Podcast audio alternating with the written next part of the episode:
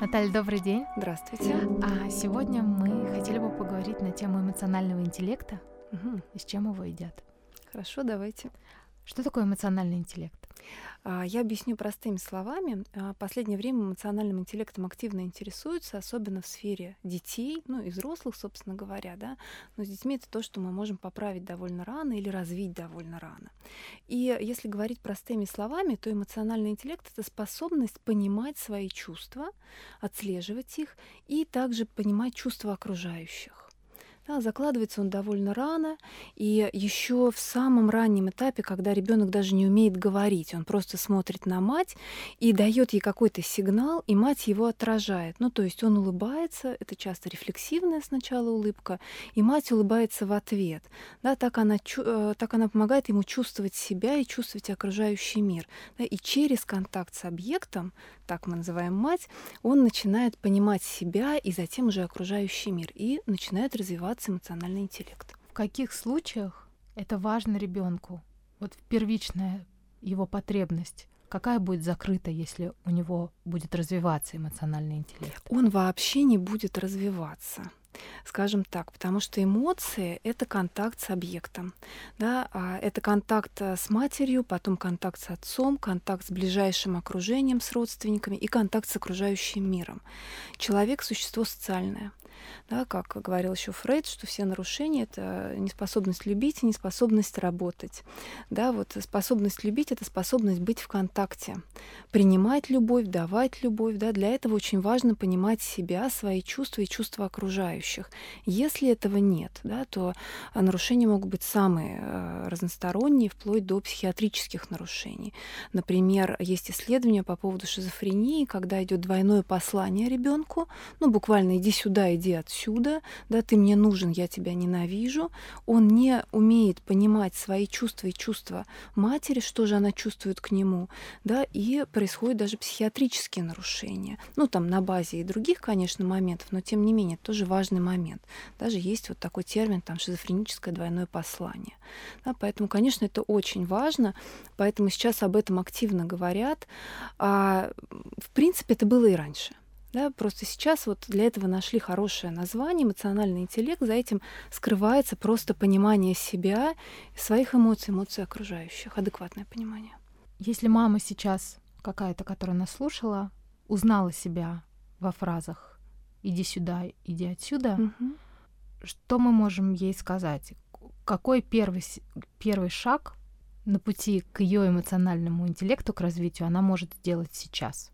Ну, это очень хороший вопрос, потому что а, иногда мы пытаемся помочь ребенку, а, минуя помощь себе. Да, потому что очень хочется, что, ну ладно, мы уже там отработанный материал, да, там ладно, у нас свои травмы, свои обиды, переживания, но вот ребенок не хочется, чтобы он повторял наш путь, не хочется, чтобы ему было больно так же, как нам. Да, и а, мать пытается как-то вот спасти его быстрее, научить, да, и от этого получается, что она пытается объяснить ему, что он чувствует, минуя объяснение самой себе, своих эмоций. И тогда получается несколько искусственно.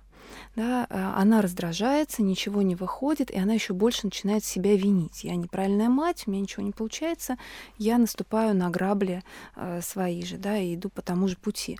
И поэтому вот немножко тормозит этот процесс. И совет, который можно дать этой маме, про то, чтобы начать себя, быть к себе более толерантной, да, пытаться простить себе какие-то а, прегрешения, да, простить то, что какие-то ошибки. Потому что эмоциональный интеллект это еще и способность ошибаться, то есть видеть в себе какое-то несовершенство, да, так условно скажем, какие-то сложности, э, что-то, что не получается, признавать это и прощать себе это. Только в такой ситуации мы можем идти дальше по пути развития. Потому что если мы не прощаем себе ошибок да, каких-то, то мы стопоримся на этом чувстве вины, оно нас поглощает и мешает нам увидеть и э, другие эмоции, да, почувствовать себя и измениться как-то. Вот, поэтому а, тот путь, по которому может идти мама, это принятие себя прежде всего, принятие себя как несовершенной матери. Я с вами буду в практику Мгм. сваливаться, если можно. Вот, допустим, я сейчас представила, что мама накричала на ребенка. Мгм. Тут же ей стало очень стыдно она еще пока не понимает, а скорее всего она накричала, потому что у нее есть другая эмоция, поссорилась с подругой, с мужем, из-за этого очень злая, не может сварить эту эмоцию, выкидывает это на ближайшего чего-то хотящего от него mm-hmm. маленького человека, ребенка. А, вот она здесь оказалась. Вот только что она кричала. Берем, что это сознательная мама, осознала это. Вот какие действия конкретные, если мы можем сваливаться в конкретику, mm-hmm. она может сейчас, здесь и сейчас начать делать, чтобы первое не снести ребенка, не запутать его окончательно, что это? Попросить прощения, объяснить, даже если он очень маленький, ей кажется, что он не поймет. Угу. И что сделать с собой? Вот пойти вглубь себя и сказать себе честно, да, вот с ней поссорилась, мне так больно. Угу. Это проговор каких-то эмоций, это принятие их. Вот что вот, вот что вот эта мама сейчас здесь и сейчас, что она делает? Ну, а, для начала, да, опять же, это работа с своим чувством вины. Вот если позволить своим мыслям идти в ту сторону, что я плохая мать, я опять себе обещала и накричала, или там даже, не дай бог, шлепнула, да, еще что-то ужасное сделала, то все, мы свалимся туда, начнем себя хранить под грузом вот этой огромной вины, и никакого э, не будет э, выхлопа да, из этой ситуации. Она будет повторяться постоянно, и чем дальше, тем больше. Потому что вина, она провоцирует снижение самоконтроля, и в следующий раз мы с большей вероятностью сорвемся. Вот поэтому первое, что делаем, делаем, работаем с виной и объясняем себе про то, что да, я тоже живой человек, я могу сорваться, но мы не оправдываем себя таким образом. То есть вот вся разница в том, что мы себе говорим, срываться на близких плохо, это неправильно, и я это понимаю, да, но я это сделала, мне очень жаль, я буду стараться, чтобы этого не повторялось, но я не могу это обещать себе даже, да, и не могу гарантировать это близким, но я делаю все, что от меня зависит. А затем, конечно, мы можем просить прощения у ребенка, сказать, извини, извини, я накричала, и я сорвалась, вот у меня сегодня с утра плохое настроение, потому что там то-то, то-то, не знаю, не берут меня на работу, или там берут, но не туда, или что-то не получается. Да, это не связано с, с тобой, это неправильно было кричать на тебя. И важно сказать себе такую э, вещь, что а, эмоции мы не можем отменить. Вот тоже есть такое представление, что можно войти в какое-то особое дзен-состояние, где мы не чувствуем гнева, где мы не ненавидим своих детей периодически, где мы любим всегда своих мужей, да, не чувствуем к ним никакого негатива. Вот. И вот надо стремиться к этому просветленному состоянию. Это а, абсурд, да, такого не бывает. Человек — существо не только социальное, но еще и эмоциональное. И он состоит из ну, больших двух частей. Да? Это позитивные эмоции и негативные. И негативные и позитивные эмоции, они одинаково ценны для личности. Да? И они одинаково представлены внутри нас. Поэтому мы не можем полностью избавиться от негативных эмоций. То, что мы можем, это работать с последствиями от их выражения. Да, соответственно, мы э, можем научиться выражать свой гнев не так ярко, да, это, чтобы это было слишком, не было слишком болезненно, и мы можем работать с последствиями. Да, то есть, грубо говоря, там сорвались, попросили прощения и э, разработали какую-то технику, как нам в следующий раз э, предупредить заранее, что нам очень плохо, или самим да, как-то выйти из ситуации, научиться с этим работать.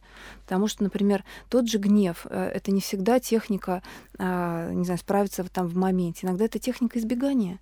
Иногда нужно просто уйти из ситуации. Физически. Физически или да, словесно сказать, слушай, я вот чувствую, что я уже все на грани, и дальше пойдет неконструктив. И мне надо сейчас просто выйти, да, и передохнуть. Давай обсудим это позже. Я приду немножко в себя. Сейчас уже неконструктивно, да, то, что можем сказать, сказать взрослому. То же самое мы можем сказать ребенку. Мне нужен тайм-аут. Да, я слишком злюсь сейчас. Я не хочу сейчас с тобой разговаривать. Давай вернемся к этому позже. Да, и это нормально. Мы не должны всегда быть в ресурсе. Да, как вот э, современные соцсети демонстрируют вечную улыбку, да, и э, красоту, но ведь это не так. Жизнь состоит не только из счастья. По большей части мы в жизни можем быть несчастливы, и это тоже норма. Да, если мы живем с представлениями, что мы должны быть счастливы всегда, то это очень болезненное разочарование, когда мы столкнемся с реальными обстоятельствами, где мы по большей части себя чувствуем, ну, не то чтобы очень гармонично и хорошо. Да, бывают разные переживания. Да, меня э, как раз в соцсетях да, да, когда говорят в соцсетях, когда говорят, что м, настрой себя, Мгм. м, прекрати это делать. А, ну, поплакала потом, иди дальше. Вот это обесценивание чувств, а, оно на самом деле очень губительно, мне кажется, для социума, который думает, что не, ну вот целый день уже плачу, уже я нездоровая. Можем ли мы сказать э, таким женщинам, что это, здоров, это здоровая реакция, нормальный организм быть и не один, и не два, и не три дня в ресурсе? Потому что мне кажется, что если они задавливают в себе вот это чувство чувством быть, а какие последствия бывают, если давить чувство? Понимаете, мы вообще эм, э, нам трудно выражать негативные эмоции. Почему? Да, потому что мы боимся, что этому не будет конца. Да, и представление такое, что я вот сейчас в это погружусь, и все, я оттуда не вылезу. И часто человек так чувствует. Сейчас очень много тревожных людей, да, они склонны себя накручивать, и они не видят света в конце туннеля. Им кажется, что вот весь свой ресурс надо бросить на то, чтобы себя схватить и держать, потому что если себя отпустить, то вот все это будет расслабление, покатится, и все, и остановиться будет нельзя. Да? И тогда а, они стараются вот так себя держать. А с другой стороны, если мы себя держим, то, что мы, вы спрашиваете о последствиях, то какое последствие? Ну, представьте пружину, которую мы вот сжимаем силой. Во-первых, как долго мы ее сможем держать, да, и чем дальше мы ее сжимаем, тем с большей силой она выстрелит назад, да, и тем больше будет последствий от этого сдерживания. И тогда уже это не маленькое раздражение, а это дикий гнев или даже ярость. Да, и тогда вот происходят все эти срывы, когда вдруг ни с того ни с сего мать шлепает ребенка или даже сильно толкает, и бывают буквально ну, очень серьезные случаи, да, когда уже в процессе она себя не контролирует и делает что-то, что приводит и к больницам, да, к каким-то несчастным случаям. Даже такие бывают ситуации. Почему? Потому что очень много сдерживания. Да, поэтому вот здесь задача такая, чтобы как вот э, с кастрюлей, мне нравится эта аналогия, снимать крышку, да, когда там все бурлит, бурлит, бурлит, нам вроде и нельзя снять ее полностью, чтобы выкипела вся вода, да, но мы не можем ее оставить закрытой, иначе будет бум. Поэтому мы должны ее немножко приоткрыть. И вот вся задача управления своими негативными эмоциями это про то, чтобы научиться крышку эту приоткрывать. Да, чтобы вот так вот их выражать, по чуть-чуть, да, сбрасывая вот это напряжение внутреннее, но недостаточно сильно, чтобы не ранить окружающих, настолько, что разрывается да, контакт. Как мы это делаем? Ну, э, во-первых, это про самоконтроль. Да, то есть, если говорить э, изначально про детей, то мы э, работаем с их самоконтролем и растим его ну, так скажем, растет он сам по себе, да, нам главное не мешать, потому что это мозговые уже там процессы в мозгу, созревание коры, да, э, которые ответственны за волю, за наш самоконтроль, за то, что мы можем, не знаю, там просидеть на уроке 40 минут или где-то сдержать себя, когда нужно промолчать, да. Все это происходит самостоятельно, если мы ребенку не мешаем, если нет там каких-то органических нарушений. Но то, что мы можем еще помочь ему сделать, это лучше осознать свои эмоции, как раз про эмоциональный эмоциональный интеллект. И тогда меньше будет чувство вины, что я ненормальный, я плохой, да, вот на это на все не будет тратиться ресурс организма и психики. И тогда ребенок, принимая себя, понимая свои эмоции, да, ему будет проще их контролировать, да, вот через вот этот самоконтроль. А, совсем маленькими детьми мы можем делать даже упражнения, улучшающие самоконтроль. Ну, если прям совсем идти к практике, да, да там совсем. любят вот такие всякие лайфхаки, приемы. Я не могу сказать, что это прямо таблетка, да, которая вам всем поможет, но это как развлечение и полезное упражнение, и как способ контакта с ребенком. Например, есть э, всякие там стишки, там типа колпак мой треугольный, треугольный мой колпак. А если не треугольный, то это не мой колпак. Ребенок произво- произносит это стихотворение. Затем он первое слово колпак заменяет символом, ну, складывая ладошки над головой в виде домика. И говорит колпак да, но показывает э, вот этот вот символ над головой. Дальше проговаривает, э, значит, колпак показывает символом, да, дальше проговаривает. Колпак мой треугольный, треугольный мой колпак, да, и так далее. Но везде, где слово колпак, он заменяет его символом, не произносит. Потом слово мой он заменяет символом, да, добавляется, он показывает символом колпак, и показывает на себя мой, а дальше произносит стишок словами. И в конце э, добавляем слово треугольный. Да, он показывает треугольник пальчиками, и получается, что все эти три слова в каждом предложении он уже показывает, а между ними вот этими там междометия да, уже вставляет э, словесно. Таким образом, он учится э, свои руки соотносить, движение рук, мозга, да, вот, и таким образом улучшает сам контроль. Ну, таких много очень упражнений, всякие нейропсихологи ими балуются. То есть Можно... это когда наше тело начинает дружить с нашей психикой. Все верно, с эмоциями, угу. с интеллектом да, э, эмоции, да, это мы себя как бы вот пытаемся взять в руки и сосредоточиться, да, внимание свое направляем на произнесение стишка, и интеллект, да, это мы э, вот эти слова произносим, да, запоминаем этот стишок и учимся в правильном порядке, и параллельно подключаем движение. Это очень сложно, на самом деле, не у всех взрослых получится, вот. А, и на основе, э, эта же техника, в принципе, лежит в основе скорой помощи, например, при гневе или при сильных эмоциях для взрослого, когда мы, опять же, соединяем а, чувства, эмоции, тело и разум. То есть мы спрашиваем себя там, в моменты какой-то сильной агрессии или переживаний, что я чувствую в теле, и сосредотачиваемся на ощущениях в теле. Да? Где у меня это? Жало в груди, спина, плечи, да, или трясет, жар, ну, то есть э, ощущения в теле. Что я чувствую в теле? Отследили это в себе. Дальше. А что я чувствую? Какая у меня эмоция? Да, мне страшно, э, я в радости, я в возбуждении, э, это э, обида, еще что-то, да.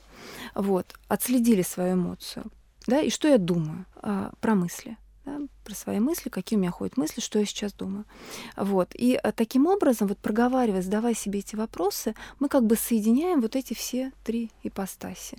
Конечно, это полностью не уберет нашу эмоцию. У нас и нет такой цели. Да, вообще нет цели убрать негативную эмоцию. Есть цель ее сделать поменьше, крышечку приоткрыть, да, и а, ее пережить. Да, и вообще тренировка эмоционального интеллекта, самоконтроля. Цель научиться переживать тяжелые состояния, быть в них. Какие тяжелые? Грусть, да, страх, гнев, а вот эти вот самые такие тяжелые эмоции, научиться в них находиться. Вся проблема, потому что люди очень боятся быть там внутри. Да, им кажется, что вот опять о чем мы говорили, они погрузятся и не вылезут оттуда никогда. И правда важно учиться э, вылезать.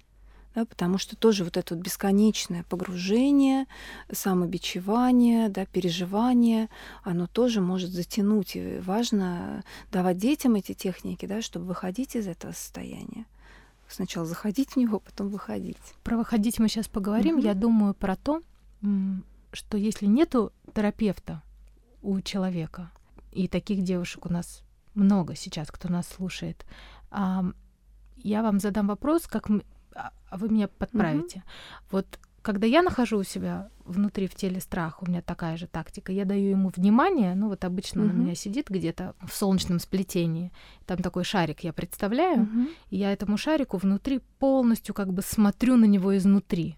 И когда я на него смотрю, он у меня начинает физически внутри меня уменьшаться. Uh-huh. Это похоже на то, что говорите вы, это я вот так просто простым языком Да, пытаюсь. мы можем, мы можем использовать такую технику визуализации, mm-hmm. да, когда мы представляем нашу эмоцию.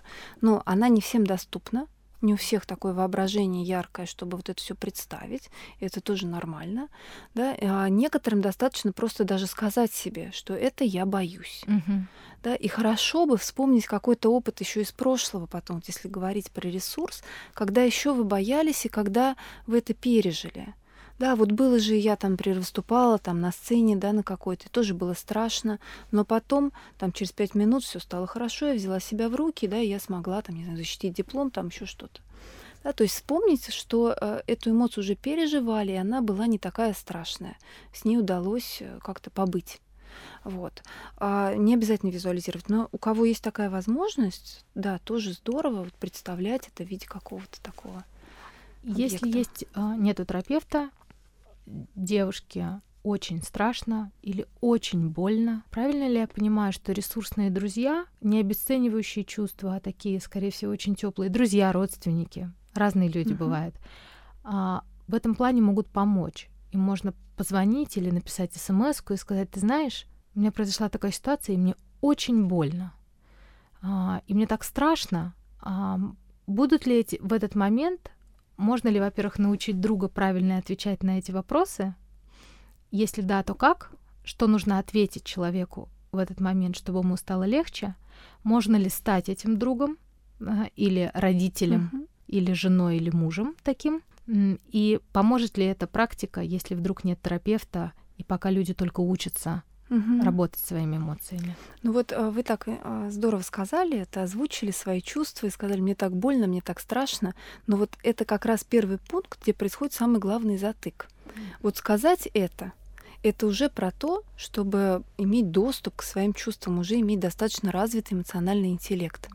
Да, потому что, во-первых, это понять, что я чувствую, потому что, ну, например, не знаю, там бросил девушку э, мужчина, да, беременную, возьмем прям mm-hmm. такую вот ужасную ситуацию, вот, а, понимаете, вот у нее нету этого ощущения часто, мне больно, мне страшно, а она говорит, что он козел, да, ей сначала обидно, и сначала она злится на него, и сначала все мужики такие, да, и ее отец тоже, который там оставил их с матерью. И вот эти вот чувства, да, они прикрывают боль и страх. И до боли и страха там добираться еще очень-очень долго. Поэтому она скорее придет друзьям вот с чем-то, с жалобой, да, да какой же он козел, вот, да, и так далее. Вот, поэтому первый шаг это как раз э, про то, чтобы почувствовать себя, да, попытаться задать себе вопрос, что чувствую я, не какой он, да, что со мной происходит. Это называется такой внутренний локус контроля. Да, есть внешний, когда мы считаем, что причина наших эмоциональных состояний это кто-то извне, кто нам сделал больно, плохо, обидно, неправильно себя повел. И внутренний локус это про то, как мы видим свой вклад в ситуацию, да, и берем контроль над своими чувствами, над своей жизнью, да, говоря, что, ну да, люди могут себя вести по-разному, но это тоже вот моя часть, да, какая-то. Ведь я тоже как-то почему-то я оказалась в этих отношениях, да, вот что-то произошло не про вину даже, да, про пытаться понять причину, что случилось. Вот, поэтому вот просто даже проговорить это друзьям, назвать свои чувства, это уже большая работа. Если человек так может, вот даже уже не очень важно, что они ответят, это прекрасно, что уже это получается. Да? А дальше, а, что они могут ответить? Люди часто пугаются таких сильных чувств. Да? Ой-ой-ой, ей больно, ей страшно, я вообще не знаю, что делать, как спасать, куда бежать. Да, и начинают успокаивать. Да ладно тебе, ну что на нем клин светом, свет клином сошелся, да ты такая молодая и красивая, да у тебя все впереди. А она это слышать не хочет ей больно и страшно. Да, и вот тут вот можно просто э, что сделать, если давать советы друзьям, да, как себя вести? Отражать. Да? И это прекрасная работа с детьми. Тоже, если мы не знаем, что сказать, ребенку больно, да, ну не можем эту ситуацию никак разрулить. Ну все, вот сломана любимая кукла, да, не вернуть ее уже и новый такой не купить. Вот все плохо. Да, что можно сказать? Все плохо. Да, вот, да, тебе так обидно, да, так больно. Я, я, я понимаю, я тебя слышу. Да, я так тебе сочувствую, я рядом. Можно просто взять за руку, можно посидеть можно посмотреть э, просто на человека, да, вот контакт глаза в глаза, а сказать, давай я побуду с тобой, да, что я могу сделать для тебя. И это, собственно говоря, все. Нам не нужно шашку на голову и спасать человека, давать ему рекомендации, советы, даже тащить его к психологу, развлекать и так далее. Побыть рядом. Да, вот это все, что нужно. Но это самое сложное, потому что хочется, да, вот помочь, спасти. Сейчас я вот тут все, да я сама была в такой ситуации. Тоже убегание от своих чувств, наверное, да, когда это убегание. ты пытаешься спасти. Это да? про то, как мы не можем выносить тяжелые эмоции. Да, вот есть некий позыв сразу оттуда сбежать. Да, сразу вот. пойти в голову. Да, Мне сразу всегда пойти. терапевт мой говорит. Оля, уходим из головы в тело. Мне не важно, какая логика стоит у тебя уходи в тело, уходи в эмоцию, в чувство. Да, вот это вы согласны с тем, что безусловно голову отключать, уходить туда, в где... голове-то мы все понимаем. Да. Да, у нас вот есть уже готовое объяснение. И, кстати, вот э, с одной стороны, да, вот развитие современной психологии это очень здорово, люди начинают что-то осознавать, понимать, а с другой стороны, это дает очень много интеллектуальных защит. И мы, как терапевты, работающие уже там с коллегами, отмечаем, что люди приходят с, э, с дополнительным пластом защиты, интеллектуализация называется, да, когда они уже пришли, говорят, вы знаете, у меня вот проблемы с сепарацией, да, вот здесь у меня не так, это не едок, а вот здесь вот у меня эмпатии недостаточно и так далее, вот и меня фрустрирует то-то, то-то. И вот этот слой интеллектуализации, прежде чем его удается пробить, потому что человек все про себя понимает, он даже может видеть реальную причину, да, там вот у меня там был дистантный отец, все это уже проговаривается, да, и вот сидишь как будто, ну и ну хорошо, и что, да? а ведь это все про чувства. Потому что, например, даже работа в терапии, а, почему не действуют статьи, там, книги, да, вот э, в плане серьезных изменений? Потому что это тоже интеллектуализация, мы все понимаем. Работа с терапевтом это про другое, это про чувства. Это когда мы те эмоции, которые не могли пережить в детстве, безопасно, да, ну, например, там, не знаю, ребенка били, да, и он не мог пережить вот это ощущение беспомощности, безысходности, да, какой-то. У него выработалась защита, он эти эмоции спрятал, а потом вырос, и они у него стали проявляться. Панические атаки начались, да, там реакция на стресс выбивает полностью из жизни и так далее. Вот. А важно пережить те же самые детские эмоции, но уже в безопасной обстановке с терапевтом, без головы, да, вот как бы будучи тем самым ребенком, но как бы уже параллельно оставаясь и взрослым, да, понимая, что это уже не та ситуация. Да? И тогда вот это происходит некое такое излечение, да, когда мы видим, что ну, я уже не маленькая девочка, мне уже не надо там пугаться и бояться, я могу сама себе быть опорой. Мне уже не нужна и мама, собственно говоря, чтобы меня пожалеть. Я сама себя могу пожалеть. Да? Как говорят, стать сам себе родителем, это оттуда? Да, стать вот эту внутреннюю опору э, в себе э, сформировать. Вот, и тогда это про чувства, конечно. А вот это все, что в голове, да, как правильно вам говорит терапевт ваш, уходи из головы, иди в чувства. Вот только там это, возможно, это проработка. Я правильно понимаю, что можем ли мы девушкам сказать, которые только пойдут в будущем на терапию, угу. благодаря вслуху, еще какому-то проекту, неважно, что чем меньше защиты интеллектуальных и больших слов они скажут и уйдут в свою честность, потому что мне кажется, что залог хорошей терапии — это быть супер честным самим собой, не оправдывая себя, а быть вот сырым uh-huh. у терапевта, что это залог быстрой и успешного результата, он будет быстрее. А, вы знаете, про быстрость результата сложно сказать, потому что иногда вся терапия состоит как раз в том, чтобы отказаться от защит э, интеллектуализации, да, например. И это уже огромный пласт работы. И иногда даже просто его бывает достаточно. Уже не надо прорабатывать да, какие-то вот эти глубинные слои, идти дальше, разбираться. Уже сам факт, что человек проработал да, вот эту возможность, он доверился кому-то другому, снял свои интеллектуализации, свои защиты и смог донести да, что-то, открыться, а, почувствовать себя безопасно, рискнуть перед другим человеком, да, это уже огромное достижение. И уже иногда на этом даже можно остановиться, этого может быть достаточно, чтобы человек пошел, пошел дальше. Вот, поэтому здесь сложно сказать, а, как бы, что нужно делать в терапии. А, да, честность, да, безусловно. Без нее не будет процесса. Мотивация. Ведь иногда бывает, что, вот знаете, у меня были случаи, когда у меня была одна консультация, и потом поддерживающая переписка, да, я так обычно не делаю, но там был особый случай, вот у меня не было времени в расписании, поэтому мы так работали, да, и а, девушке этого хватило, чтобы сделать серьезные изменения в своей жизни. У нее изменился ребенок, ушли соматические там моменты, которые с ребенком были связаны, но у нее была колоссальная внутренняя мотивация, да, и ей там одна или две было встречи у нас, да, ей этого хватило, чтобы услышать себя, услышать меня, обратиться к своим внутренним да, самоощущениям и начать эту работу. Да? Но там вот был какой-то ресурс внутренний, да, такая вот была структура. Хотя там ну, было наворочено очень много до этого. Вот. А иногда бывает, что работаешь годами, изменения идут очень-очень медленно. Да, и у человека вроде есть мотивация, но она недостаточна для того, чтобы вот столкнуться с чем-то в себе, очень таким опасным, да, критическим каким-то, своим внутренним критиком, например. Да. Поэтому это очень зависит от психической структуры, от первичной травмы. Внутренний критик у нас появляется тоже, когда эмоциональный интеллект еще не до конца развит.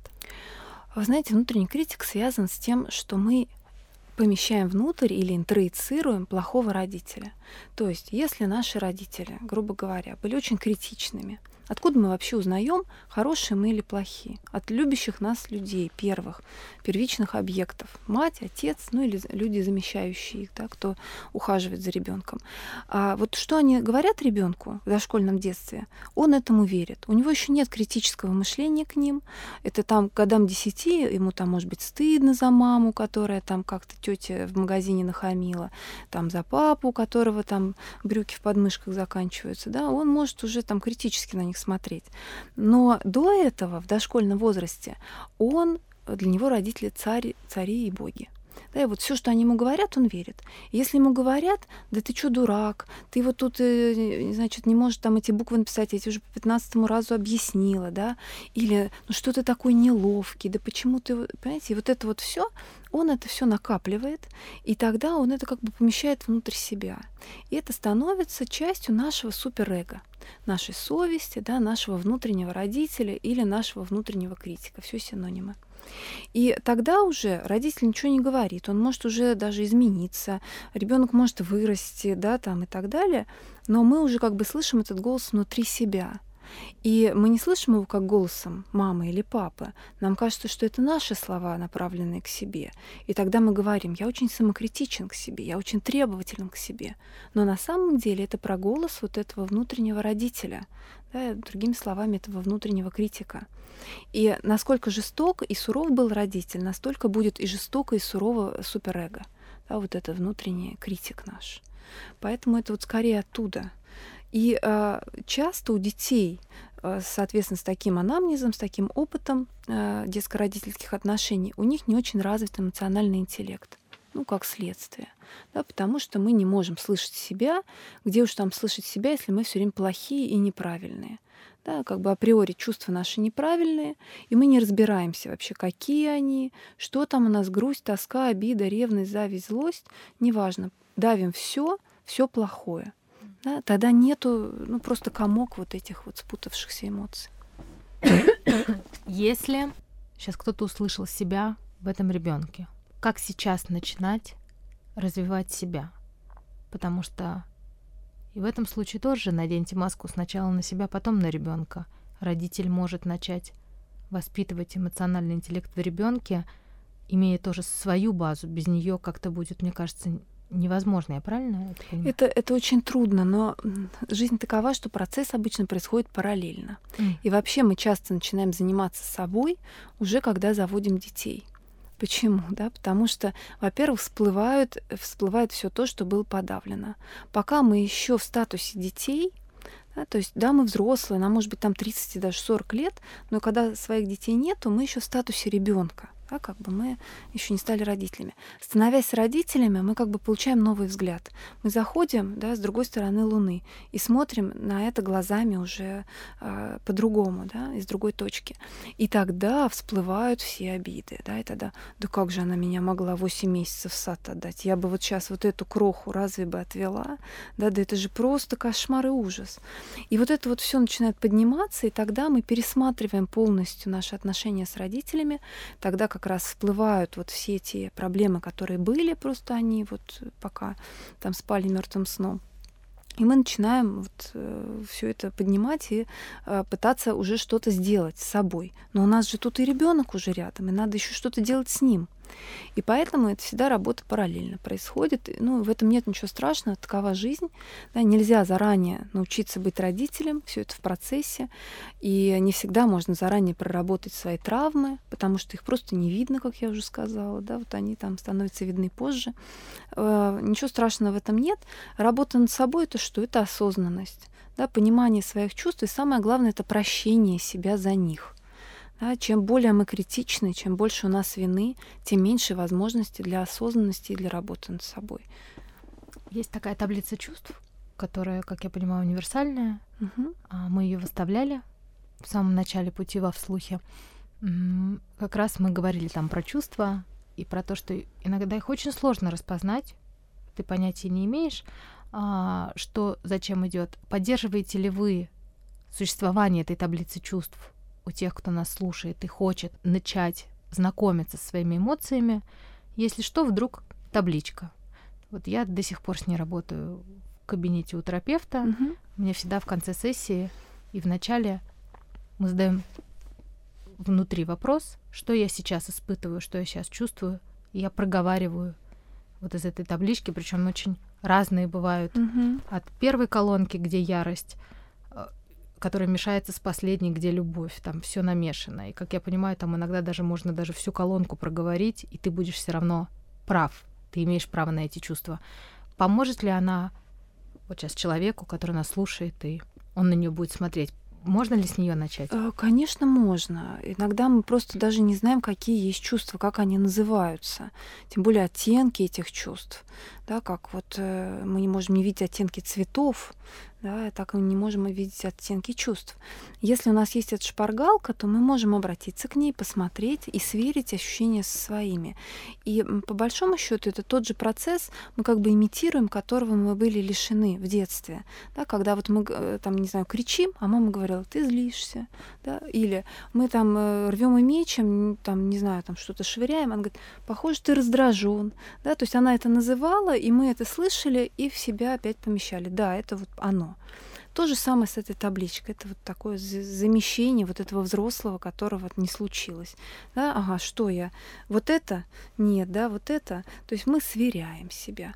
Да, нормально, но тут тоже не, не стоит на этом слишком фиксироваться, да, потому что иногда тоже а, люди, увлекаясь вот сейчас всеми этими да, психологическими методиками, они начинают прям погружаться вот в это отражение и считают, что вот со всеми они должны так разговаривать и всегда себя так вести, еще начинают учить э, там своих близких, да, вот ты мне скажи вот так, ты сделай вот это. Вот, и иногда это настолько навязчиво, что вызывает отторжение. Да, как вот э, говорят же, что неофиты обычно святее Папы Римского. Как только мы вот узнаем что-то, да, нам хочется весь мир просветить и сделать э, добрым, причинить добро и всем помочь. Да? Вот тут надо немножко свой вот этот пыл преуменьшить, да, направить больше на себя, дать себе время вот как бы привыкнуть к этой, к этой новой информации, побыть вот в этом новом способе, да, и тренироваться самому, не пытаться вот там кого-то, да, ну, ребенка можно, да, вот он как бы с нами. А так, э, там, например, мужа, наверное, не стоит вот активно в это погружать, иначе это может вызвать обратный эффект. Он убежит оттуда и скажет, что за секта. Ну да, так часто бывает, когда Мгм. мы что-то узнаем очень маленькое, сразу хотим имплементировать этого в Мгм. жизнь всех. Но чем больше мы узнаем, тем больше мы понимаем, что заниматься надо только собой. Мгм. Для этого есть вслух, что мы как бы все время фокусируемся и центруемся на том, кто нас сейчас слушает, не выходя за рамки личности, только внутри себя. Только эта работа на самом деле дает большие результаты. Как не мешать естественному процессу и при этом корректировать развитие эмоционального интеллекта у детей? А, Есть очень простая схема, да, вот, э, которая действует на все эмоции. Первое — это принятие эмоций, то есть мы их не обесцениваем. Мы не говорим, да ладно, тебе не больно, да чего тут не страшно совсем, тут совсем не чуть-чуть, да, мы просто говорим, да. Да, и дальше вот, признаем эту эмоцию. Дальше это название этой эмоции. Мы ее должны как-то обозначить. Мы не всегда можем быть правы, мы можем предположить. На, может быть, ты чувствуешь это, а может быть тебе вот так. Но чем младше ребенок, тем как бы жестче должно быть это предложение. То есть не надо маленькому совсем ребенку предлагать миллион вариантов. Ты злишься или ты расстроен, да? Вот, но он это пока не может все понять. Вот ему вот похоже, ты злишься. Видим, да, там рвет и мечет. Вот, дальше назвали это чувство. А дальше мы можем в нем побыть, да, научить ребенка никуда не убегать, что это нормально. Мы так и можем сказать, что да, злиться нормально. Следующее, что мы делаем, мы ставим границу для выражения чувства. Потому что если мы бесконечно принимаем и говорим, да, вот он там бабушку ко- колотит, волосы ей выщипывает по одному, а мы говорим, ты злишься. Да, он продолжает, да, я злюсь, и сейчас еще сильнее буду злиться, говорит он, выдирая бабушке из уха сережку. Да, бабушка смеется. Ну, неадекватное поведение. Мы должны поставить границу и сказать, что да, ты злишься, но я не могу тебе позволить бить брата. У нас так не принято. Вот точка, да, все, поставили границу. А дальше э, последний этап, который очень часто забывают родители, это про то, как научить, что же тогда с этим чувством делать. Мы вот запретили его выражать вот так. Вроде сказали, что нормально, да, но тогда э, чего дальше-то? А дальше важно понять, а как же его выражать можно? Да, и мы можем сказать, если ты злишься, ты можешь сказать об этом. Я злюсь, я ужасно раздражен, я так злюсь, что киплю изнутри, да, меня сейчас разорвет от злости. Там маленьким детям важно даже через тело это выразить, ну там сжать кулаки, состроить гримасу, потопать ногами, да, вот э, все эти способы мы можем показать ребенку и сказать, что вот так ты можешь выражать злость, да, ты можешь сказать, ты можешь уйти даже, да, сказать, не хочу я тут с тобой, все, я пошел, вернусь позже. Вот. То есть способ обязательно нужно дать. И вот эта схема, она действует на все эмоции. Да? Э, называние, принятие, называние, нормализация, дальше а, границы обязательно и способ, как же э, это чувство с ним вообще быть, да, как его выразить э, безопасно для окружающих, экологично, сейчас модное слово. Мы недавно в детской поликлинике сидели в очереди с моей дочкой нужно было кровь брать, а другая девочка тоже сидела, она была постарше, лет восемь, с папой. И она очень боялась. И у нее так потрясывались э, коленки, и она говорила, или это мальчик, по-моему, все-таки mm-hmm. мальчик был. И он вот э, явно не мог выразить, он очень боялся выразить mm-hmm. свой страх перед папой. И он так немножко подхныкивал, потому что, видимо, совсем ну, эмоции одолевали его. Пап сказал, что прекрати, ты что, трус, что ли? Ну, э, понятно, что сейчас все слушающие поставят на папу клеймо токсичного родителя, но на самом деле мы тоже говорили об этом, что у, разного, у разных людей было разное детство, и мы повторяем mm-hmm. паттерны и модели поведения наших родителей. А, если вдруг сейчас нас слушает мама, у которых есть сын и такой mm-hmm. папа, который просто хочет как лучше, явно это все идет из любви. А, есть какие-то фразы, но такие очень мужские, а, потому что папа очень боятся сваливаться в эмоцию и давать ее. Им всем кажется, что сейчас сын станет сразу же девочкой и тряпкой. Первый вопрос, станет ли, если развивать в сыне эмоциональный интеллект? И какие есть фразы от мужчины к мужчине, которые хотелось бы научиться говорить, чтобы мальчишки росли, а, развивая свой эмоциональный интеллект? Ну, а, давайте сразу ко второму вопросу, да, на первый попозже отвечу. Что можно сказать? Ну, во-первых, можно рассказать про свой опыт. Да, сказать, ты знаешь, когда я был маленьким, да, ну реально вспомнить, ведь у многих есть такой опыт, да, вот э, больше всего на свете я боялся уколов да, и там рассказать какую-то историю, как он с этим справился или не справился, да, и мне вот жаль, что я так мне не удалось, я до сих пор трясусь, да, как думаешь, а что я мог бы сделать? То есть вступить в пространство диалога. То есть э, родитель не отражает напрямую чувства ребенка, он там не говорит, да, тебе похоже так страшно, да, и для него это может не очень естественным быть для этого папы. Но через описание себя он как бы дает ребенку понять, что то, что ты чувствуешь, это нормально. Да, и, может быть, даже это лучше вот такой пример. Также он может ему помочь отвлечься и сказать, что я вижу, ты боишься, давай, может, мы с тобой тут, э, не знаю, в карты сыграем, в уна, да, пока ждем, чтобы как-то немножко снизить напряжение, или там в какую-то, не знаю, игру там с пальцами, или угадайку и так далее. Да, то есть э, так мы даем способ немного снять эту тревогу, сместить фокус. Да, это про убегание, да, это про вытеснение, но а, с одной стороны, да, с другой стороны мы говорим, мы признаем, что правда сейчас ситуация непростая, и давай мы немножко сбросим эмоцию. Да, и тогда это способ, как снизить градус. И вот такие способы, они, во-первых, сближают родителей с ребенком. Мы не говорим напрямую вот этих всех умных слов, которыми мы не умеем часто говорить, но мы остаемся в контакте. Это могут быть любые другие способы, которые помогут нам остаться в контакте с ребенком.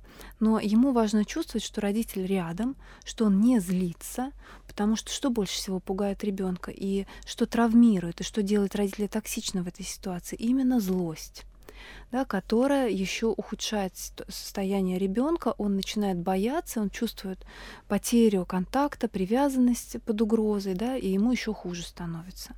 Поэтому наша задача главное не злиться, а остаться в контакте вот любым способом, теми, которые я описала, или что-то, что папа может сам скреативить, да, там пройтись, э, понаблюдать за окружающими людьми в поликлинике, да, посчитать, сколько мальчиков, сколько девочек, поговорить о прошлом, да, а, поговорить, не знаю, там о врачах, о том, зачем это все, пуститься в эту интеллектуализацию, пожалуйста, все что угодно, сохраняя контакт. И э, второй ваш был вопрос про то, вырастет ли мальчик девчонка, если ему позволять вот эти все сопли и слезы. Конечно, нет, да, но поверить в это очень трудно бывает родителям. Почему? Потому что когда нас самих воспитывали в ситуации э, агрессии, в ситуации, когда запрещены плохие кавычках, да, неправильные эмоции, да, когда а, вот э, бросают в воду, чтобы научился плавать, ну, такие жестокие методы воспитания, да, что происходит? Происходит идентификация с агрессором. То есть для того, чтобы психике самой себя защитить, не разрушиться вот там в детстве от ощущения тотальной беспомощности и опасности от самого близкого человека, происходит такая защита, что мы как бы идентифицируемся с тем, кто делает нам плохо, да, и говорим, да он нам делает хорошо это все из любви, да, или я там с ним рядом. Это те же самые ситуации происходят при захвате заложников. Стокгольмский синдром. Я сейчас сижу об этом думаю, хочу спросить, это же ровно та же ситуация. Это ровно про Или когда же. насильников оправдывают. Да, mm-hmm. или когда мы говорим, вот меня родители били, и я человеком вырос. Это ровно про то же, идентификация с агрессором, защита себя. И таких людей нельзя осудить, потому что а, эта защита помогает психике сохранить стабильность. То есть фактически не не произойти расколу психики, да. после которой будут не свалиться в психоз, совершенно верно, да? Потому что, конечно, у ребенка психика незрелая, все, что он может опираться на самое близкое лицо, а когда на, от близкого исходит опасность, когда он становится источником угрозы, это разрушение психики, да, полнейшее, психоз. Поэтому, чтобы туда не свалиться, мы формируем психика формирует такие защиты, и слава богу. Да?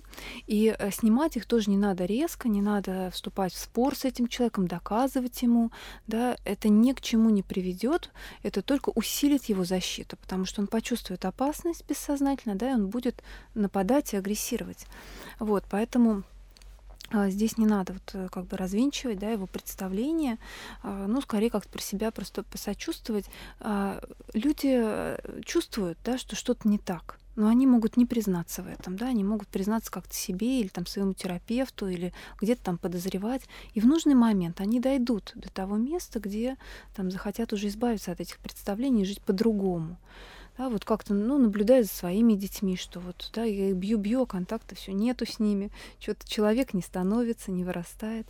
И вот если возвращаться к вопросу про то, вырастет ли слабаком, не вырастет, потому что а, как мы формируем устойчивость психическую, имея опыт стабильных, крепких, принимающих отношений в детстве.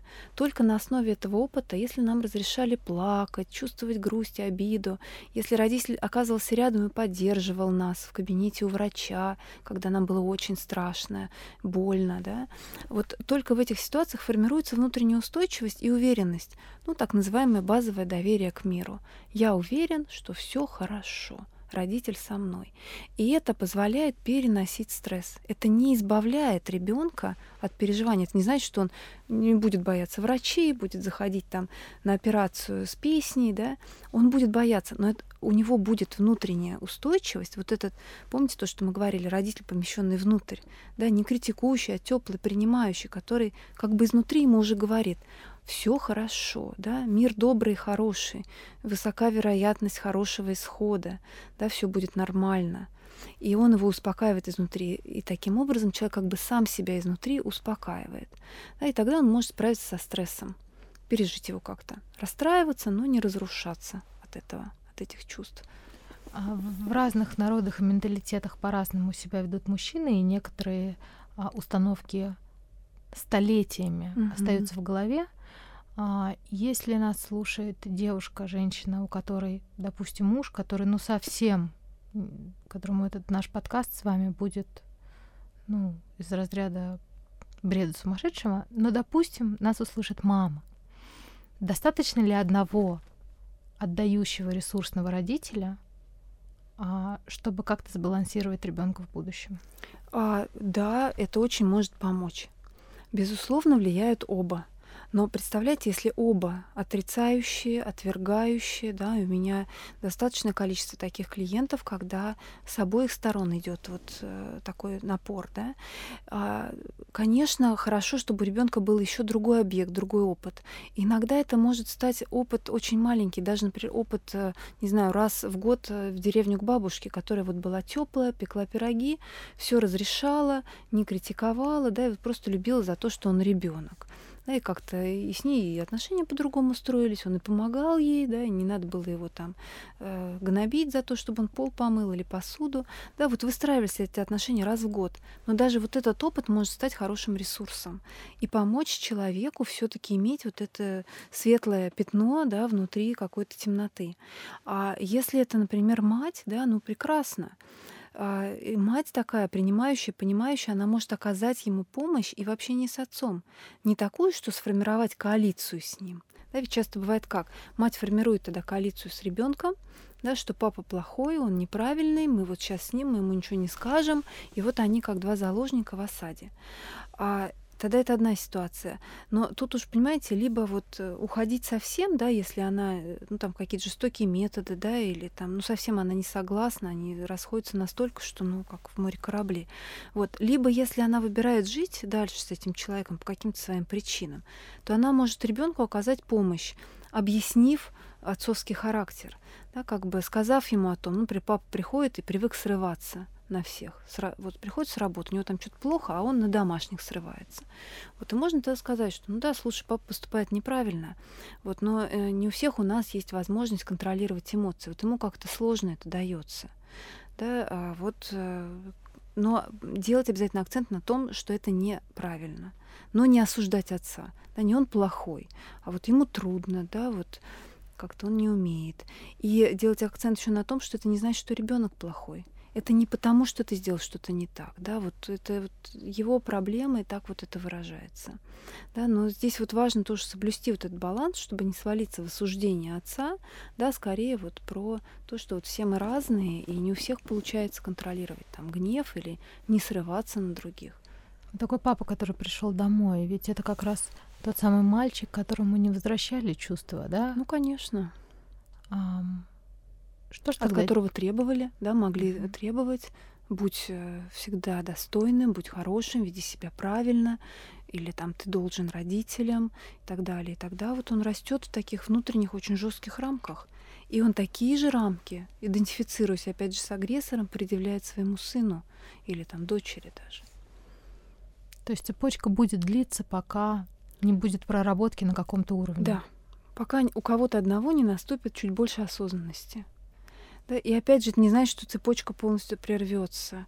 Вот беда еще в том, что вот э, тот человек, который начинает вдруг осознавать, что вот идет уже передача межгенерационная между поколениями какой-то травмы одной и той же, повторение, и вот на нем это вдруг он идет к терапевту, да, или там сам как что-то начитался, понял, осознал, э, конечно, на него сваливается огромный груз.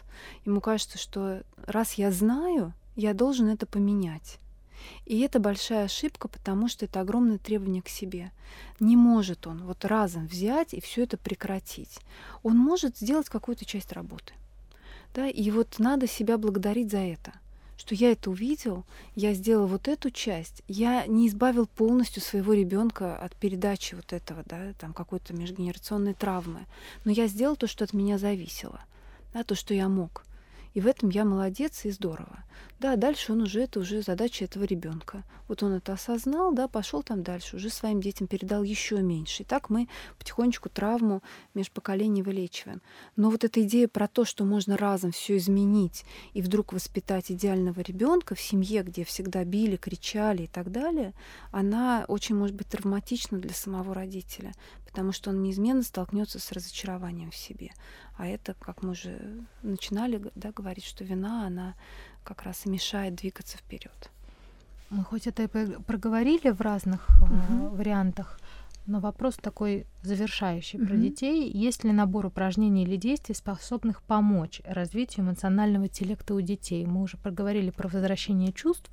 Сейчас почему-то представила, что на детском празднике, например, у девочки порвется юбка или у мальчишки штаны, угу. и он заплачет от стыда. И вот в этот момент мама может сказать, что я понимаю, это очень стыдно, когда все на тебя смотрят, а у тебя такое произошло. Это правильная ли фраза? И что делать потом? Ну вот сказала она, что стыдно. А дальше-то что? Сначала помочь, вывести из ситуации. Так. Да? То есть мы там прикрываем, уводим. А если никто, не, ну, в принципе, знаете, ну, у ребенка там порвалась юбка, штаны, да, ну и что, и ладно, и ничего. Можно вообще, в принципе, даже и не реагировать на это, да, и как-то спокойно отнестись. Ну, допустим, там еще какая-то ситуация. Да, увели ребенка из, из этой ситуации, вывели, дома обсудили да, например, перед сном, что да, вот какое у тебя самое яркое впечатление дня. Там ребенок про что-то расскажет. А вот как ты себя, а вот эта ситуация, помнишь, да, мне показалось, что там вот ты себя так мог чувствовать так-то. А он говорит, да нет, мам, ты знаешь, вообще нормально. Или да, вот мне было неприятно, там больно. И вот здесь мы можем уже это проговорить. Да, потом что еще мы можем сделать? Ну, например, там ситуация, э, как помочь ребенку развить интеллект эмоциональный.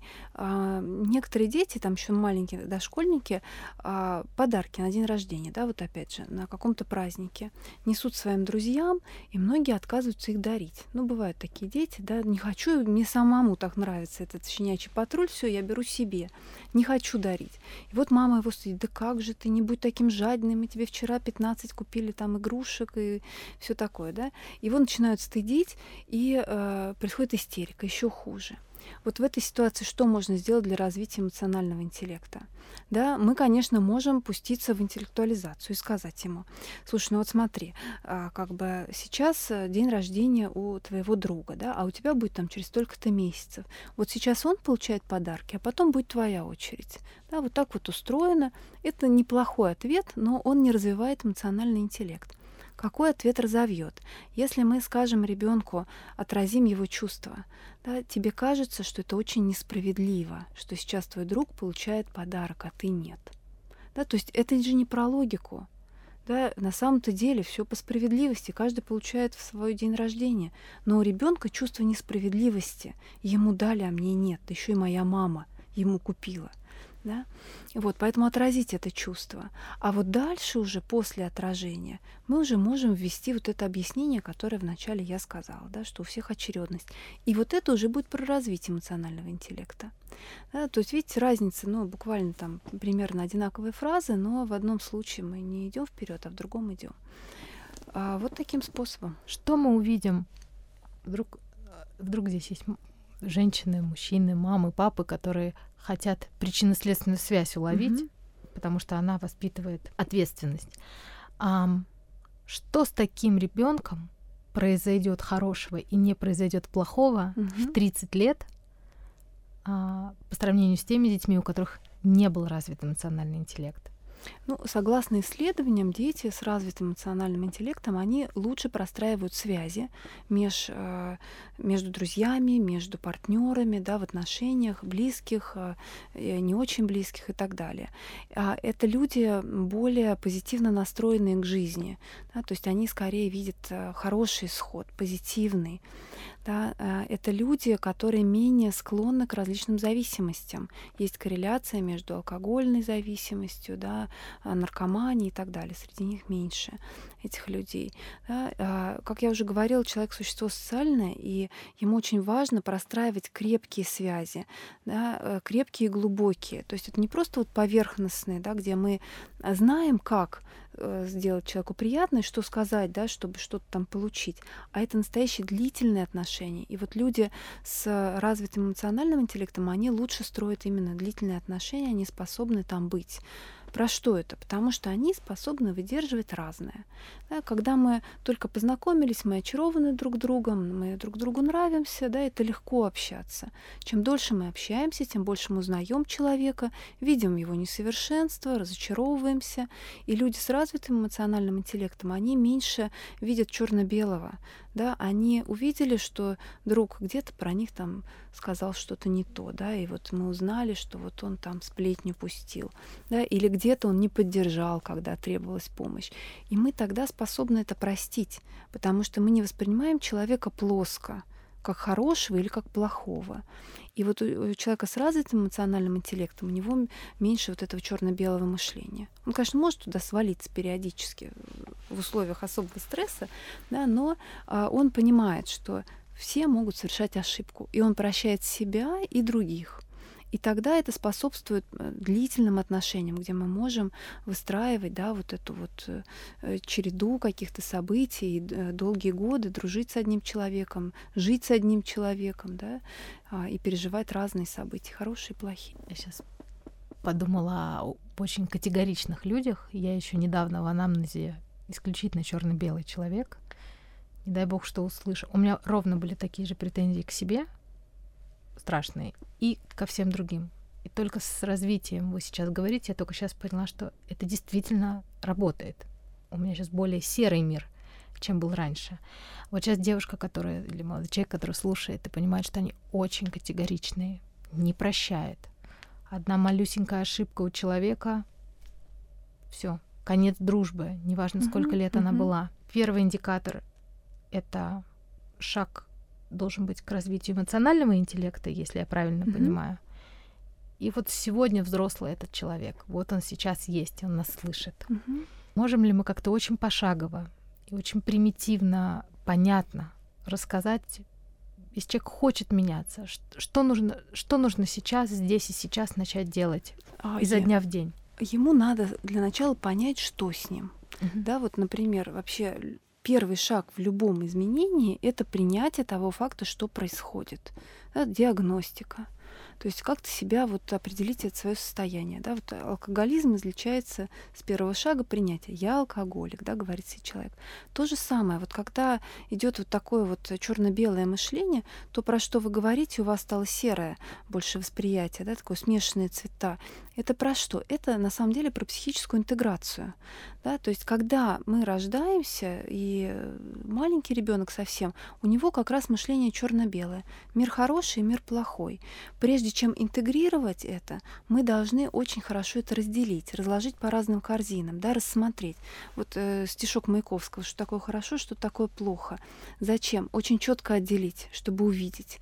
Да? И задача родителя на начальном этапе мы вот это отделяем и показываем. Вот это хорошо, вот это плохо. И э, в опыте общения с ребенком мы ему даем опыт и общения с хорошей мамой условно, которая соглашается, принимает, отражает, да, вот любит, обнимает, и плохой, который не всегда понимает, не всегда угадывает его чувства, где-то его не приняла, где-то поругала, где-то была жестока.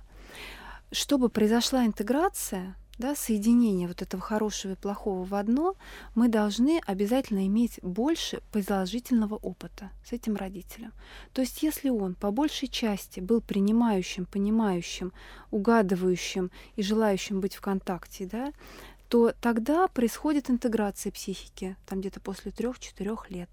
А если этот родитель по большей части был отвергающим, жестоким, фрустрирующим, обманывающим, непринимающим, интеграции так и не происходит. Потому что объединить хорошее с плохим можно только если хорошего больше. Тогда не так страшно иметь дело с плохим. Да? И вот люди с черно-белым мышлением, с критическим таким, им очень важно переоценить вот этот свой детский опыт, понять, что там такого происходило, да, что не позволило им видеть мир вот таким вот интегрированным, да, и себя, соответственно, да, чего там было такого плохого. И когда мы научимся смотреть на это плохое и признавать, что да, вот было так, тогда появится возможность уже объединить это с хорошим и нащупать хорошее, увидеть его больше в себе. Да? То есть простыми словами это про то, чтобы начать в себе выращивать хорошего родителя, принимающего, быть самому себе таким родителем да, принять тот факт, да, меня там обесценивали, да, меня били, да, меня ругали, это все неправильно. Они это делали не потому, что меня не любили, а потому что считали, что так лучше, и с ними так сами ими поступали. Но мне вообще этот вариант не подходит. Я э, стараюсь себя увидеть как хорошего, ценного, могущего совершать ошибки и прощающего себе эти ошибки. Да, я хочу стать для себя сам, сам хорошим, добрым родителем и выращивать себе этого родителя. Как? Буквально пошагово, да? Сделали что-то да, э, позитивное и обратиться к этому опыту. Да, вот, ну, не знаю, вот сегодня я там ребенка ударила, там шлепнула, накричала, там еще что-то, но ведь всю неделю да, мне удавалось найти к нему подход, э, объяснить, помочь, да, посмотреть в глаза. А вот тогда мы посидели, и был такой контакт. И он сказал, там, мамочка, я тебя так люблю. И я ему сказала. И такой был хороший вечер. И это было пять вечеров, а это один. Да, я извинюсь перед ним, я скажу, что я неправильно поступила, но я не должна себя корить за вот эту ошибку. Да, ведь пять вечеров все было по-другому. И фокусироваться вот на этом хорошем, что в нас есть. Да, и тогда будет гораздо проще э, находить способы, как минимизировать э, какие-то срывы и ошибки. Да, прощать себя растить в себе хорошего родителя. Если мы сейчас с вами выработаем практический план с заданиями и расписать вот буквально по дням, есть ли домашние задания на неделю, месяц, а, которые Э, человек может себе дать как практика? А, нет такого плана. Да, вот очень хочется рецепта. Вот скажите, как я буду делать? Я буду все выполнять. Каждый день я буду вставать э, перед зеркалом и говорить себе, я хорошая мама, да, я добрая там жена и так далее. Но не работает это все.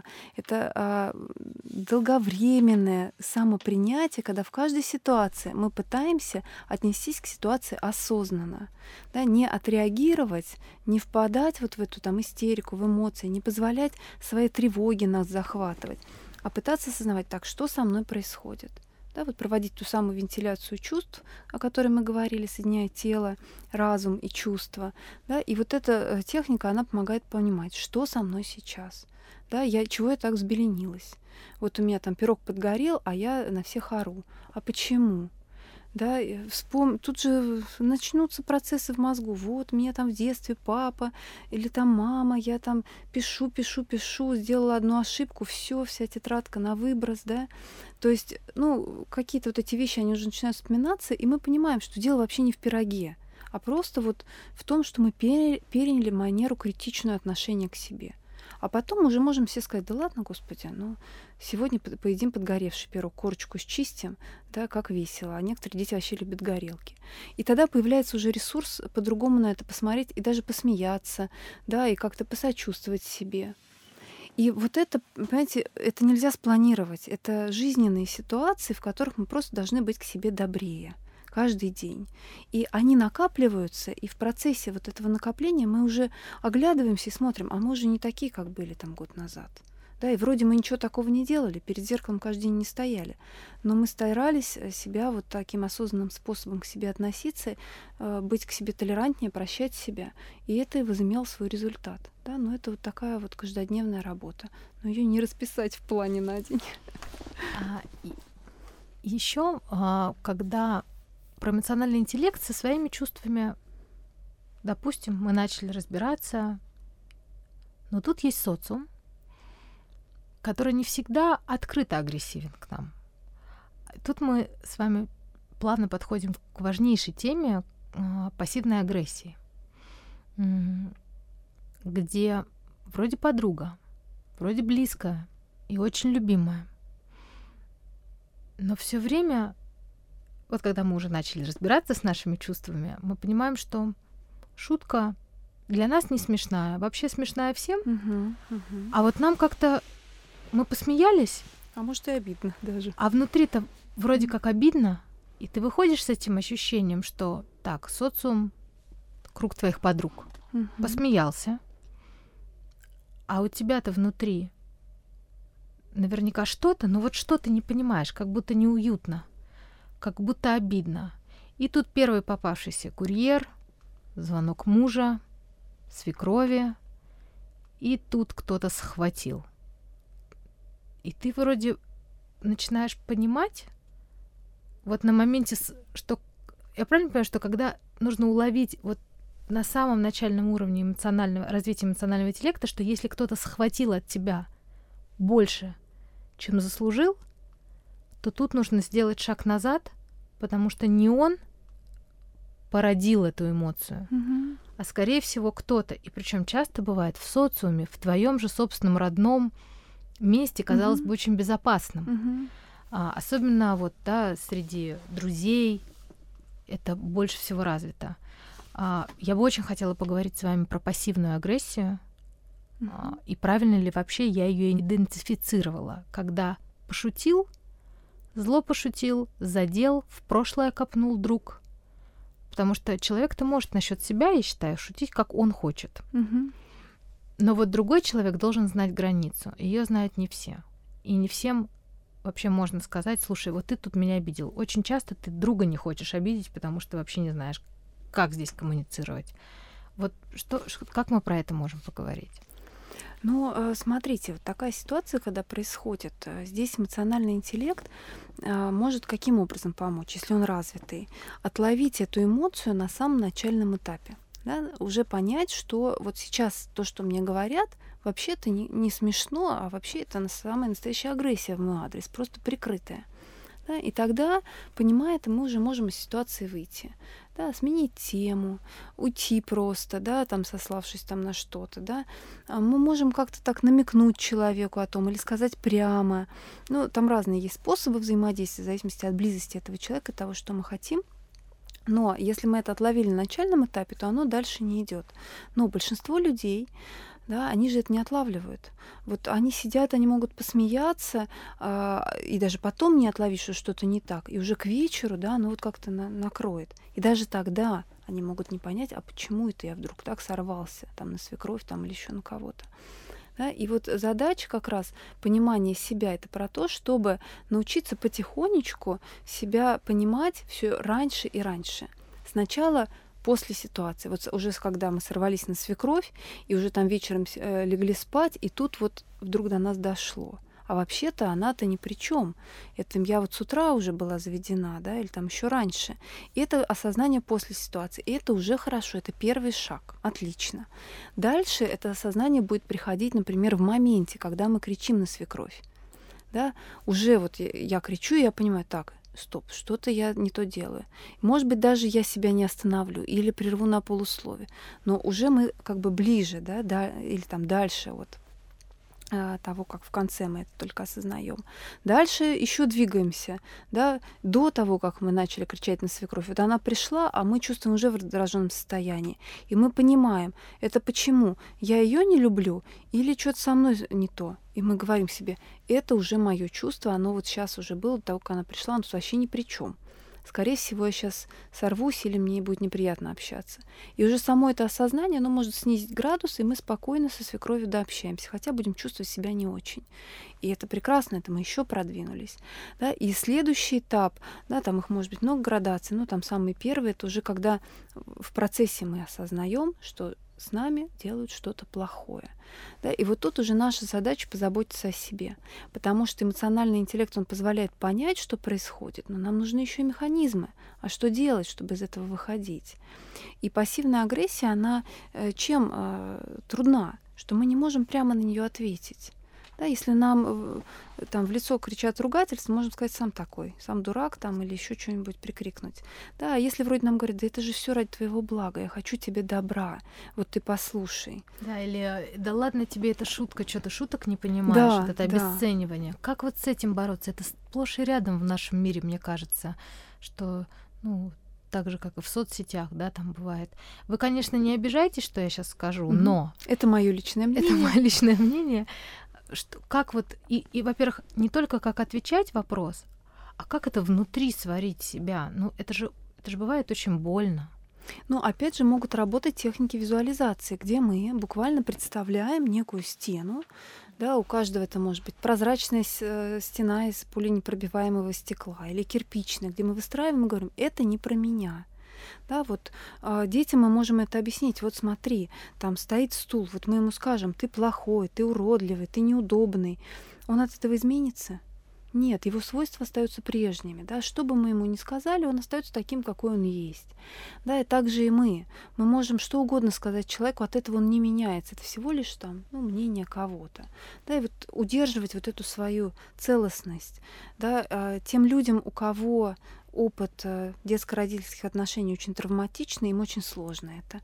Они быстро на себя это все принимают. Там им сказали, они уже готовы себе голову пеплом посыпать, считать себя плохим, неудачником. Быстро происходит такое обесценивание себя. Да? Чем лучше вот этот опыт детско-родительских отношений, чем устойчивее эго, да, чем менее критичен вот этот вот внутренний родитель, тем больше способности сказать, это не мое, мне это не нужно, это не про меня, это про него. Да, это у него сейчас какие-то сложности. Да, он там завидует, ему плохо, больно, обидно, и так далее, да, или там что-то. Иногда Чаще не всего же агрессор говорит из своей боли. Вот это я для образования наших слушателей mm-hmm. А, хочу подтвердить или вы опровергнете мое внутреннее понимание, что агрессоры чаще всего говорят из боли, страха и своих негативных эмоций. Ну, естественно, и они таким образом пытаются справиться с ними да, переложив на другого, да, или обесценив другого, почувствовав себя при этом лучше. Это способ э, переработать это, да, или способ сказать, да, мне плохо. И если говорить, например, про детей, то у них вообще интересным образом пассивная агрессия проявляется. Ее вообще трудно заметить. Ну, например, ребенок начинает плохо учиться, и это пассивная агрессия. Или он постоянно начинает все терять и забывать. Как знаете, там э, второклассник, третьеклассник, вот пошел в школу, да, со сменкой, с портфелем, вернулся без сменки в первый день, второй, да, все то же самое. Забывает учебники, теряет телефоны, вот уже пятый купили, и все равно все то же самое. Что происходит? Непонятно. На него уже кричат, ты что там, совсем что ли, у тебя нету никакого внимания, там, что происходит. Да? А он вот забывает и все. И это бессознательный процесс. Да? Так выражается как раз пассивная агрессия. Что в этот момент хочет ребенок? Это сообщение родителю. Со мной что-то происходит. Да? Таким образом, он выражает ту агрессию, которую он не может выразить прямо. Ну, например, он не может прямо сказать там, а, отцу, мне не нравится, что ты ушел из семьи. Да, я хочу, чтобы ты был с нами, а ты выбрал себе другую женщину. Да? Какого черта? Вообще, имел ли ты право? Ты не имел права да, как ты мог. Он не может э, кричать ему это все в лицо, но зато он может начать хуже учиться. Да, и это будет его криком. То есть э, такая, такое поведение ребенка это всегда крик о помощи. Это всегда способ э, проявить ту агрессию, которая запрещена. Что делать в этом случае, если у мальчика вот конкретно этот случай, который вы а, разговаривать, позволить ему выразить эти чувства. Да, как только он сможет сказать это отцу, не, не единожды, это долгий процесс. Когда он будет злиться, да, отец будет это слушать. Он будет говорить, да какой ты имел право, я не хочу, чтобы ты уходил. Тут скажет, да, ты так не хочешь, это так обидно, и никто этого не хочет, да, и мы тоже не планировали, но так произошло. Дальше уже там что-то объяснит. Да, и этот разговор будет э, не один раз, а два, три, пять, десять, пятнадцать. И у мальчика будет возможность, пространство, где он может говорить да, что он злится, и отец будет это принимать. Это не значит, что он расстанется с этой женщиной, да, и будет э, вот э, жить с женой нелюбимой ради ребенка. Нет. Да, он просто позволит ребенку выразить эти чувства и примет, что они настоящие и важные, и они имеют место быть, и их не может не быть даже. Да? И тогда будет меньше вот этой э, пассивной агрессии, потому что агрессия канализуется, направится на конкретный объект. Да, ее не нужно будет никуда смещать. Или, например, если мама не позволяет ребенку выражать негативные эмоции на нее, э, маме так говорить нельзя, да, на маму злиться нельзя, мама это святая женщина, да, а это мама гиперопекающая, ребенку это мама, как этот э, водолазочка с узким горлом, да, и тогда а, опять же идет пассивная агрессия, он начинает все терять, забывать, и вот мама вроде все для него, и такая хорошая женщина, и все прекрасно, но вот он уже пятый телефон теряет, и носки у него все разные, потому что постоянно тоже э, все потеряно, да, опять же нет возможности сказать маме прямо, отстань ты уже от меня. Да? И это тогда вопрос для родителя посмотреть, что происходит в наших отношениях. Где я не позволяю выразить агрессию, где может быть вот этот вот корень. Ну, не всегда можно самим разобраться, да, тогда это семейный психолог, который там поможет эти взаимодействия увидеть, но часто оно даже на поверхности, да, если мы немножечко как-то на себя взглянем э, со стороны, это обычно и то, что нам говорят окружающие, да, только другими словами, да, это и то, что мы там можем подозревать, и то, чего можем бояться передачу Дэвида Леттермана сейчас на Netflix Джей Зи был, и он а, известный случай, что он изменял своей очень известной mm-hmm. жене Бейонсе.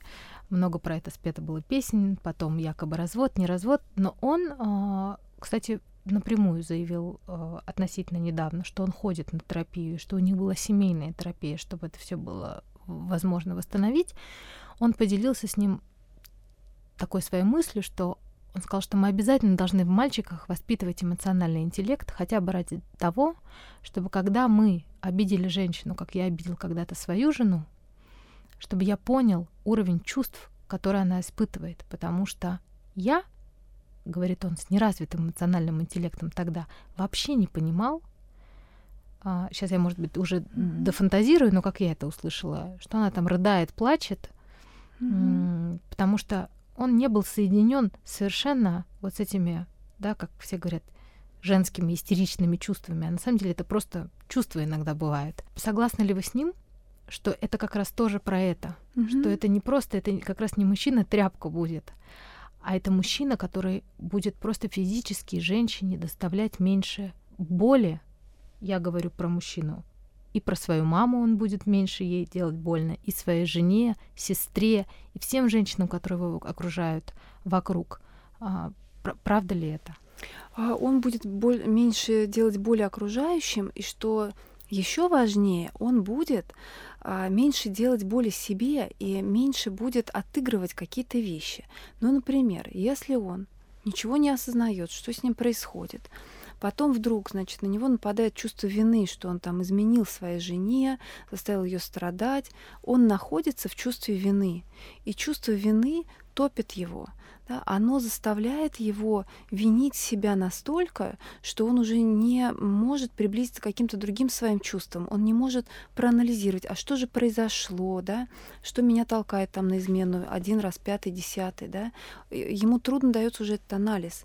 И тогда он поглощен этой виной, он себя воспринимает как человека плохого, да, заслуживающего наказания какого-то. И тогда что он начинает делать? Он начинает как-то это, пытаться искупить это да, он может там, э, не знаю, дарить, э, там, отдавать свои деньги, да, там в больших количествах жене или пускать их там в какие-то другие цели, да, там разным людям и так далее, да, то есть он будет э, делать какие-то неосознанные поступки, которые помогут ему искупить вот это чувство вины.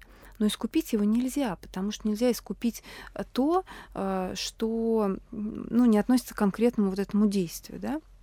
И тогда он будет э, все больше и больше быть поглощенным этой виной, и а, он будет просто отыгрывать эту вину вовне, да, пытаясь там навести ее кому-то другому, да, обвинить там какого-то, не знаю, неправильного доктора, э, свою мать, отца, там своего ребенка, обстоятельства, еще кого-то, да, периодически э, в, этой, в эту вину погружаясь, прибегая к алкоголю, наркотикам, да, чтобы это как-то заглушить.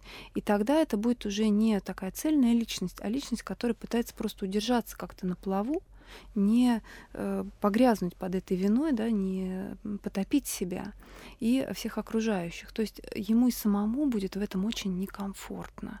Да? Если он признает, что э, какую боль он причинил, да, он понимает, я вот там человек несовершенно сделал то-то, то-то, это неправильно, я не оправдываю себя, да, но я это сделал, я беру на себя ответственность, я не, хот- не хочу так поступать, да, но я понимаю, что я сделал то это совершенно другой уровень осознанности. Он не начинает себя постоянно гнобить и искать где-то наказание, да, каким-то образом себя там наказать, не знаю, опять же, заключить какой-то контракт невыгодный для себя, или заключить контракт, где ему будет неинтересно, да, и он будет что-то делать через силу, таким образом себя наказывая. То есть это бесконечный круг вот таких вот отыгрываний, которые и карьеру ухудшают, и личность, да, он не будет эмоционального роста, и финансово в том числе, да, то есть это будет вот постоянно такие отыгрывания.